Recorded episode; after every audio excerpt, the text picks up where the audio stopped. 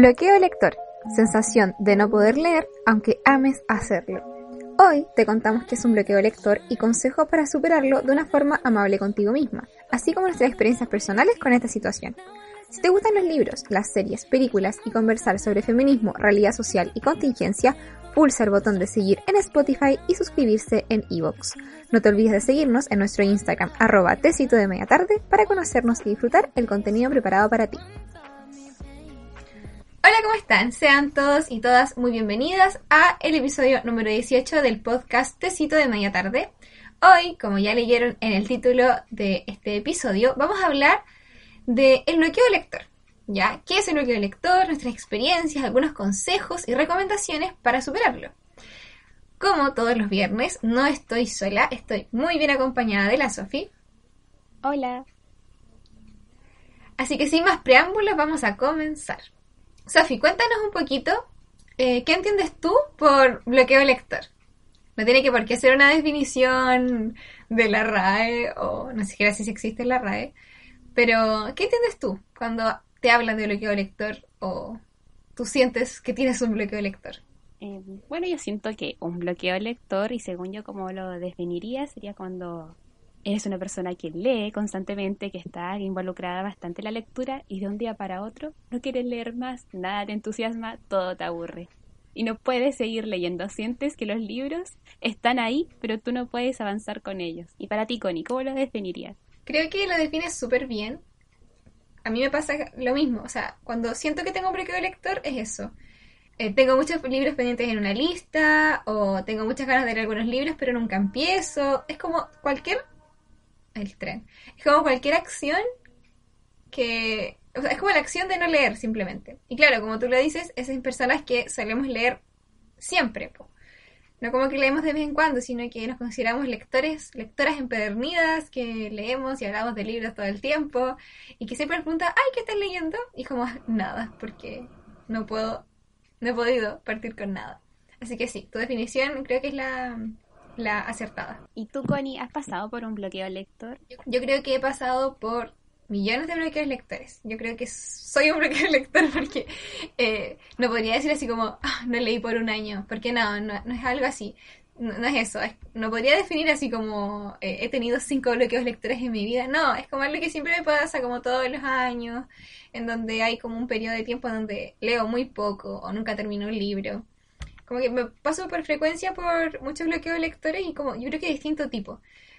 Eh, por ejemplo, a veces estoy leyendo un libro y estoy estancada en él o me cuesta avanzar. Y yo también siento que eso es como un bloqueo. Eh, o a veces no leo nada y, siento que hay como diferentes tipos en mi caso. ¿Y tú, Sofía, ¿los, ¿los puedes contar con los dedos de las manos o, o también sientes que es como muy ambiguo? No, a diferencia tuya que tú dices, por ejemplo, que tal vez son en tiempos cortitos y todo, yo sufrí por un, pasé por un gran bloqueo de lector que me acuerdo que iba como en cuarto, tercero, pero fue como un año y medio que no leí nada, pero absolutamente nada. Y me acuerdo que ese como en, había comprado como unos libros y era un libro hippie de Paulo Coelho y que no lo podía terminar, siempre quedaba en la página 60. Y, y los únicos libros que leía eran de los colegios, pero era incapaz de tomar un libro y pasé como un año que no leí absolutamente nada, así que fue un gran bloqueo lector que tuve para después volverme a involucrar en todo este tema. E incluso como que pensé que iba a volver como a leer novelas juveniles o cosas que antes solía leer, pero el tema es como me tomé el año sabático y tenía que dar la PSU el lenguaje, empecé a leer de nuevo, pues, y por eso me entusiasmé nuevamente con los libros. Como lo mismo, que uno queda en un pantano y no puede avanzar como con un libro. Me pasa mucho, especialmente con libros que son más largos o libros que no suelo leer, que quizá me, les tengo como cierto respeto o eh, me da como un poquito de miedo seguir avanzando y quedo como un poco estancada, como que me autosaboteo con la lectura y lo pospongo, lo pospongo, lo pospongo y tengo tiempo quizás, pero no lo dedico a leer como ya no importa, voy a ver un video de YouTube en estos 20 minutos en vez de ¿por qué no lees? O sea, podrías avanzar leyendo una página. Pero me cuesta mucho tomar esa iniciativa no sé si es como por flojera, por, por miedo al libro, eh, no sé, pero no, me pasa bastante seguido. Últimamente, como que la cuarentena me pasó que decía, ya, cuando empezó esto de la pandemia, estoy mucho más en mi casa, voy a poder leer mucho más. No, todo lo contrario, leí quizá menos.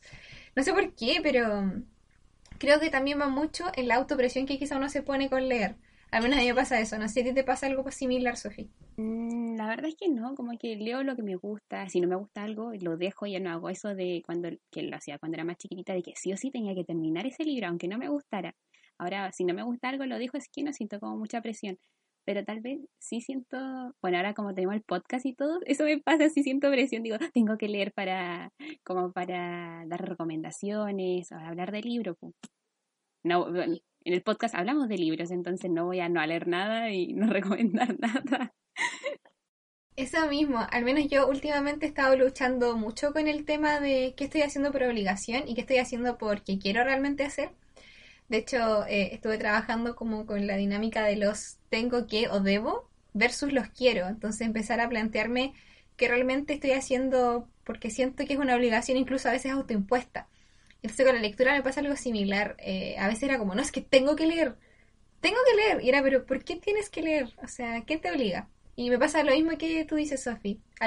Antes era como porque hacía videos de recomendando libros. Después me abrí un Bookstagram. Entonces sentía que tenía que leer porque si no, esas cosas no marchaban, no avanzaban. Y ahora con el podcast. Entonces estoy tratando de trabajar en leer porque quiero.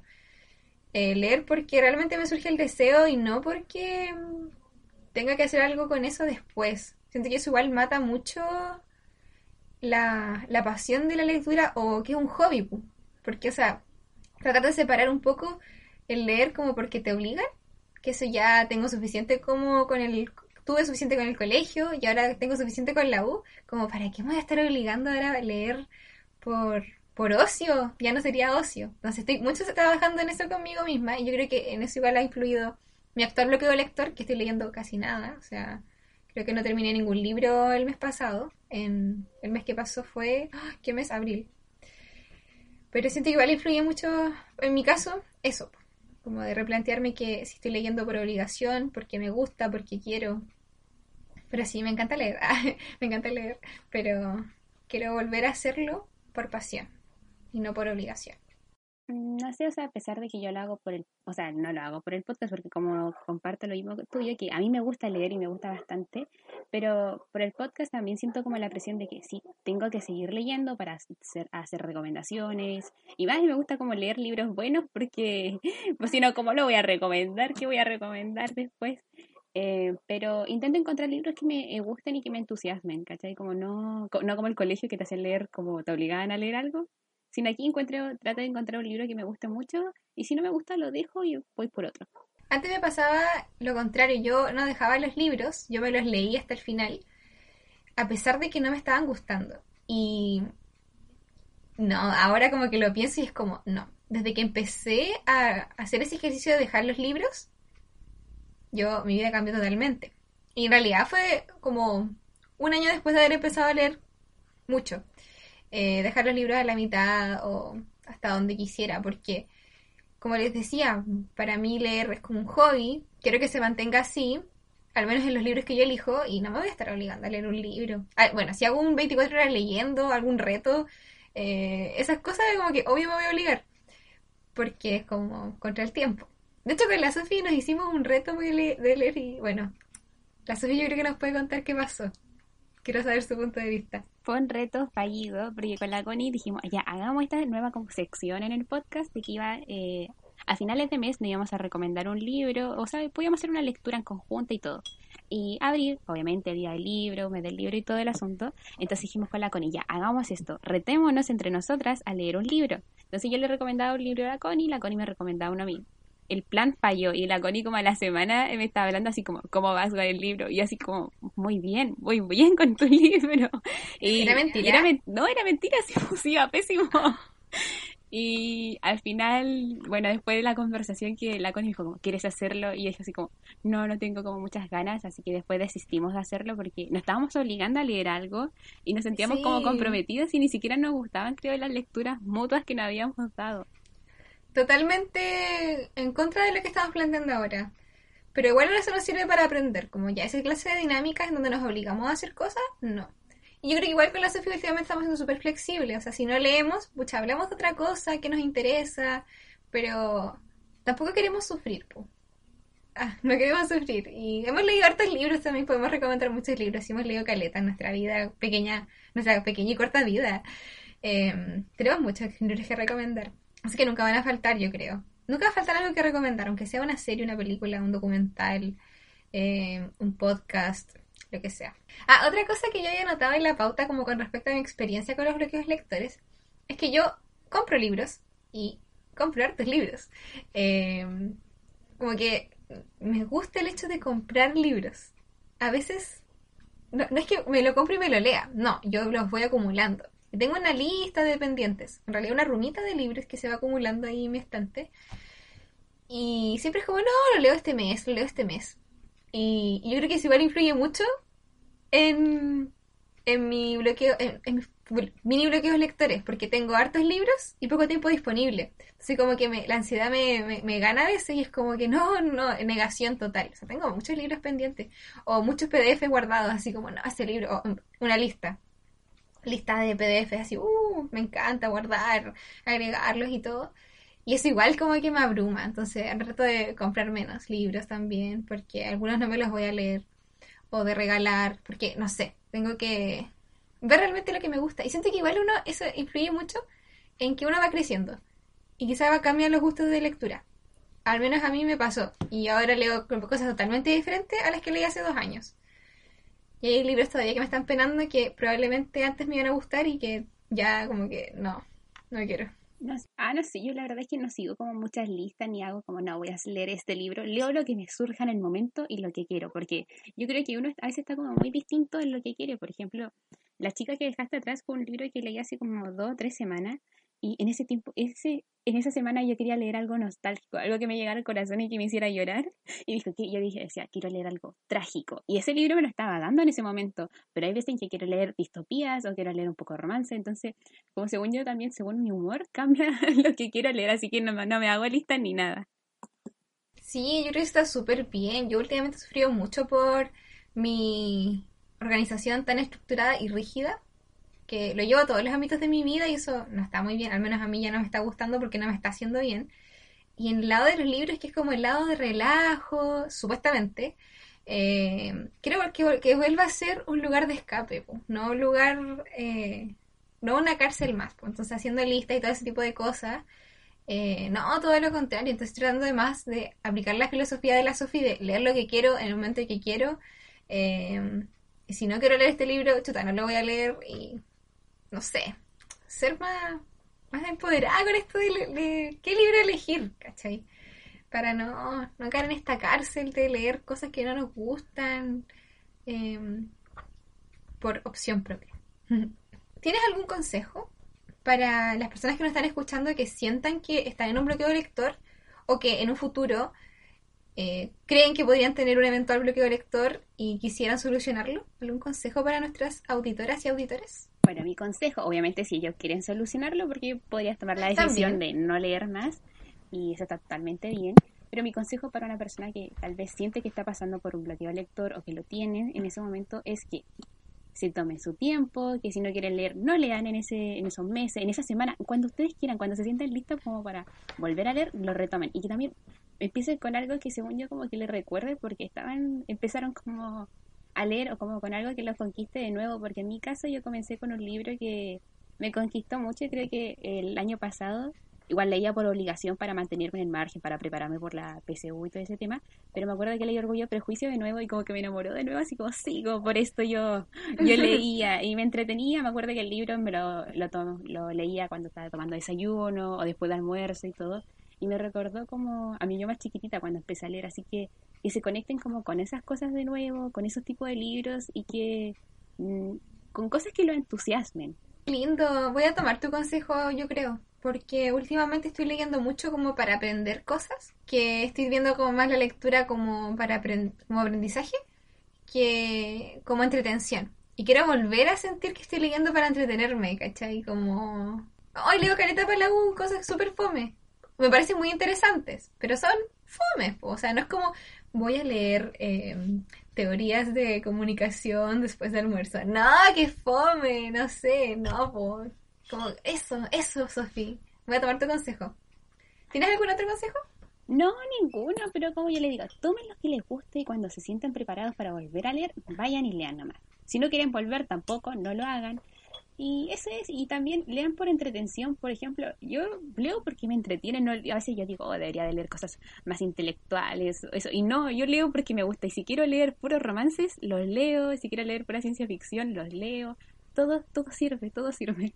Sí, dejar de, de juzgar al resto quizá por lo que lee y de autojuzgarnos. Yo me autojuzgo mucho por lo que estoy leyendo. De hecho, ahora empecé un libro que me está gustando mucho, pero quizá deje porque no estoy en condiciones para leer cosas densas. Eh, bueno, igual tengo algunos consejos que anoté, pensando como en mis experiencias previas.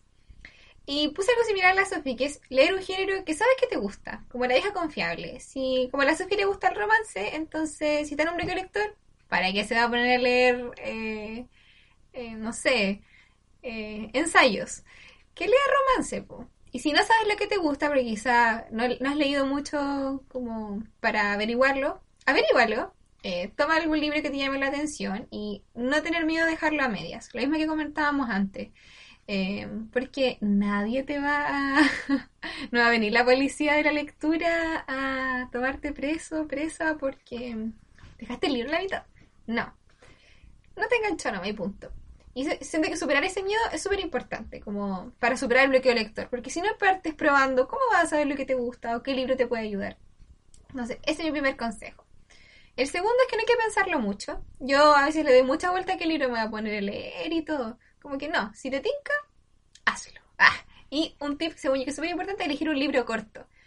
Porque así cuando uno lo termina, siente una satisfacción quizá por haberlo terminado y por decir, no, yo puedo leer y voy a leer más. Al menos a mí me sirve mucho como agarrar un libro corto. Sí, eso es y si me pongo a leer un libro de 800 páginas, no lo voy a terminar nunca. Y probablemente lo deje a medio. Entonces, si leo un libro de 150 páginas, me lo voy a leer y voy a decir, eres capaz de leerte un libro.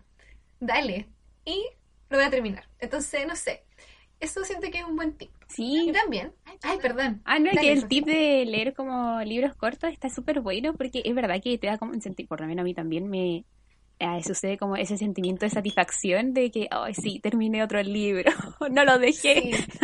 No lo dejé, claro, po. a mí al menos me encanta anotar en mi lista de libros leídos otro libro más. Y es como, bien, leí un libro este mes, ahora no le hago nada más.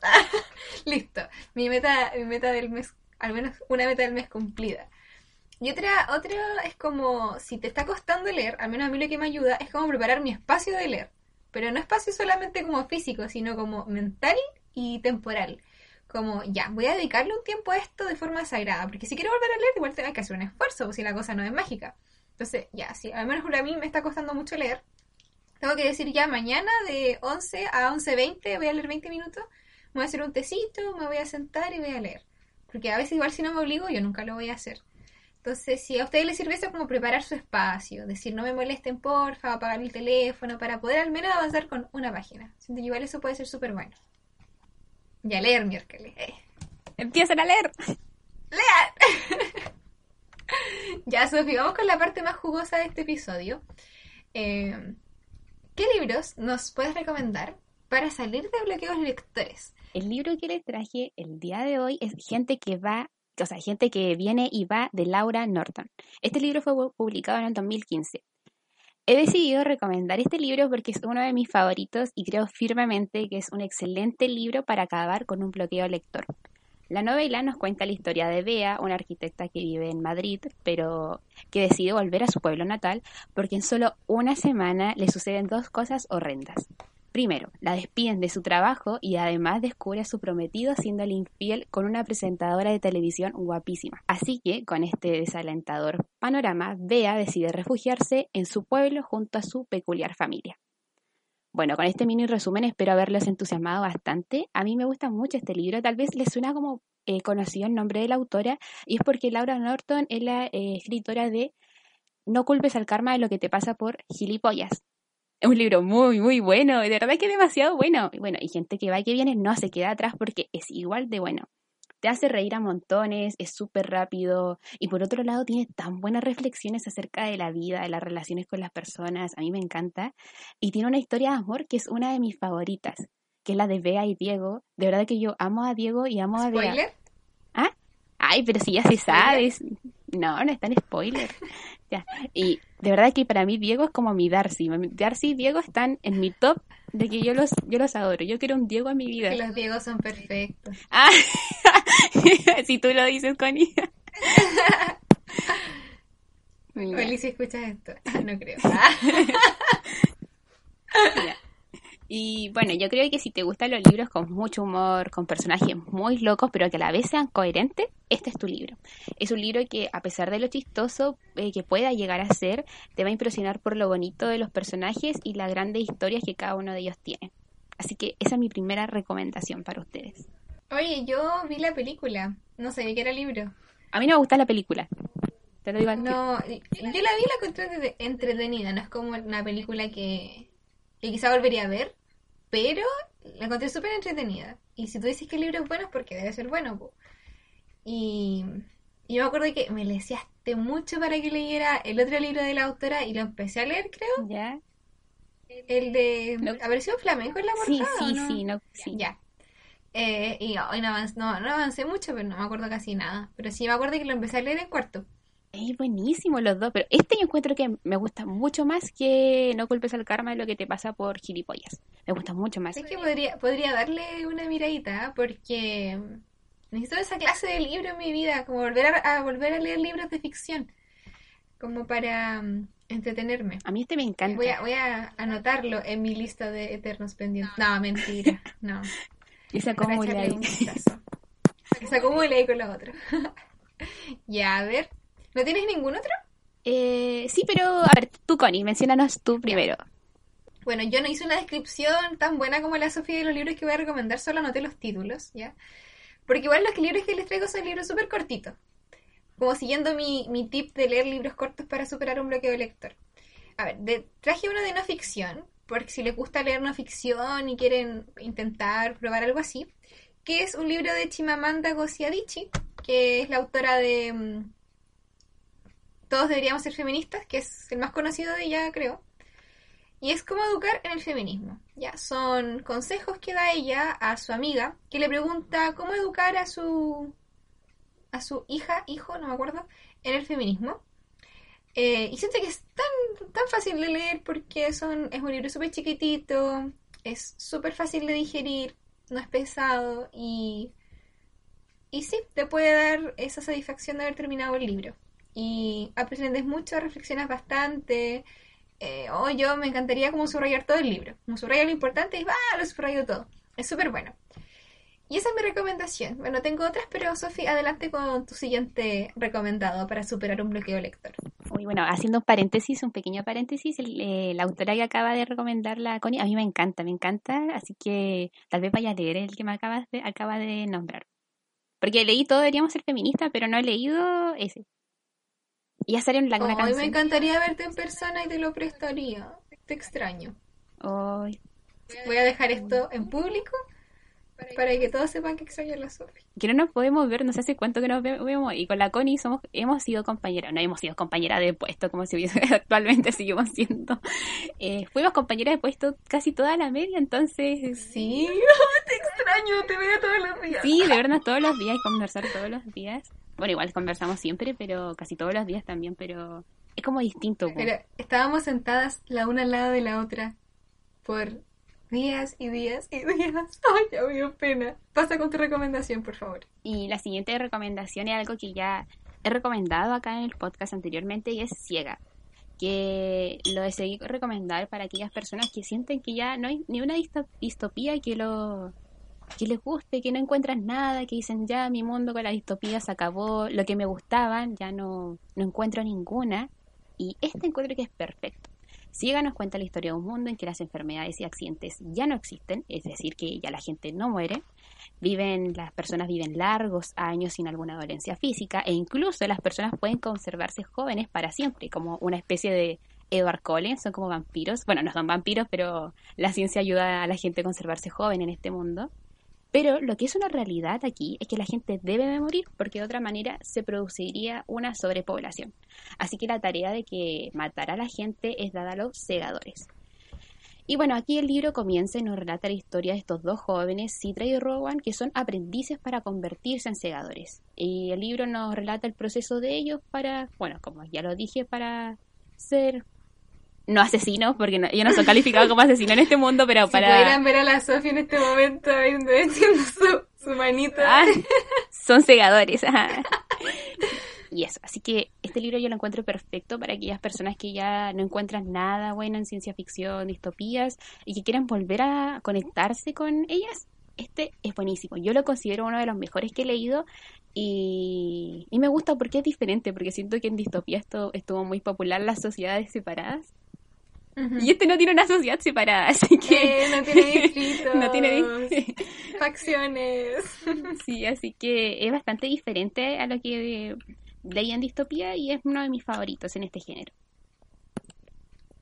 Anoten esa recomendación en sus listas si es que tienen o archivenlo en su memoria para que no se les olvide. Porque la siempre recomienda este libro porque debe ser muy bueno. Sí, es buenísimo. Así que eh, yo no lo he leído, pero confío mucho en el criterio de la Sophie porque tiene muy buen gusto. Y ahora, Connie, a ver, vamos con tus siguientes recomendaciones. Bueno, mi siguiente recomendación es de ficción, pero no tanto. Ah, ya. ¿Por qué?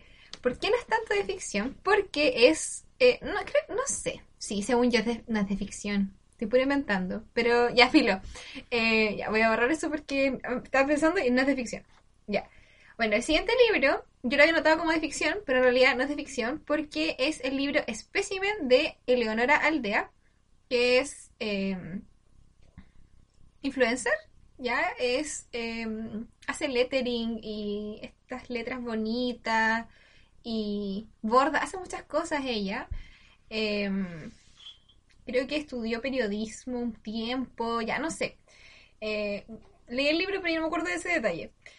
Ah, cuenta en... ¿Cuántas? Ay, ¿cuántas letras tiene el abecedario? Qué terrible. 27, según yo 27. 27. Ya. Entre 24 y 27, ya, no me acuerdo. no me voy a contar ahora.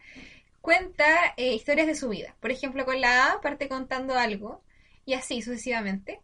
Y como ella hace lettering, a veces aparecen sus letras bonitas ahí y cuenta estos relatos. Al ser historias cortas, como por capítulo, se avanza súper rápido, el libro es cortito y ella es tan chistosa. Es tan chistosa y escribe tan bien. Escribe como que te estuviera contando una amiga sus cosas. Así, así lo siento yo. Habla de todo, todos los temas, habla mucho del amor, habla de la maternidad, habla de la sexualidad, habla de el trabajo, de feminismo. En serio es un libro que está muy recomendado porque se lo van a hacer chupete, se lo van a leer muy rapidito eh, y lo van a pasar muy bien. Así que se los recomiendo un montón. Este libro de Eleonora Aldea. Aldea Pardo, la conozco yo porque la sigo en Instagram y me encanta. ¡Ay, qué genial! Creo que la he visto, creo que he visto su Instagram. Es muy genial, últimamente está abordando, eh, ay, ¿cómo se llama? Con aguja mágica. Y me encanta lo que hace. Tan chora. Quiero ser como ella. Bueno, entonces ya hemos llegado al final del episodio del día de hoy. Esperamos que les haya gustado mucho y que si tienen algún bloqueo lector, por favor, vayan y coméntenos en nuestro Instagram. ¿Y qué hacen para solucionarlo? Si lo han solucionado, si están ahí, por favor, vayan. Esperemos que el capítulo les haya ayudado y que la recomendación, vayan y lean estos libros porque de verdad que son muy buenos. Sí, también en el Instagram dejen recomendaciones de libros que le han servido para superar bloqueos lectores, porque nos pueden servir a nosotras o a otras personas. Y también en nuestro Instagram hay muchas recomendaciones de libros también para que se pasen a, a revisar. Y una de esas algo le llama la atención y pueden partir leyendo nuevamente. No se olviden de seguirnos en nuestro Instagram, Besito de Media Tarde, y de seguirnos en Spotify. ¡Chao! Chao.